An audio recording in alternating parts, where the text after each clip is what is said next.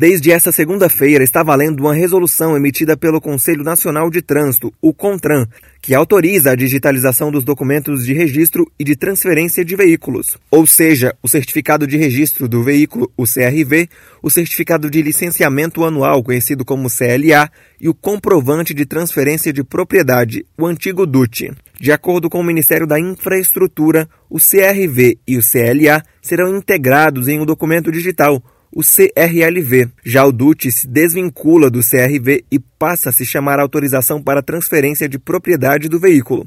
A medida vale somente para os veículos registrados a partir do dia 4 de janeiro.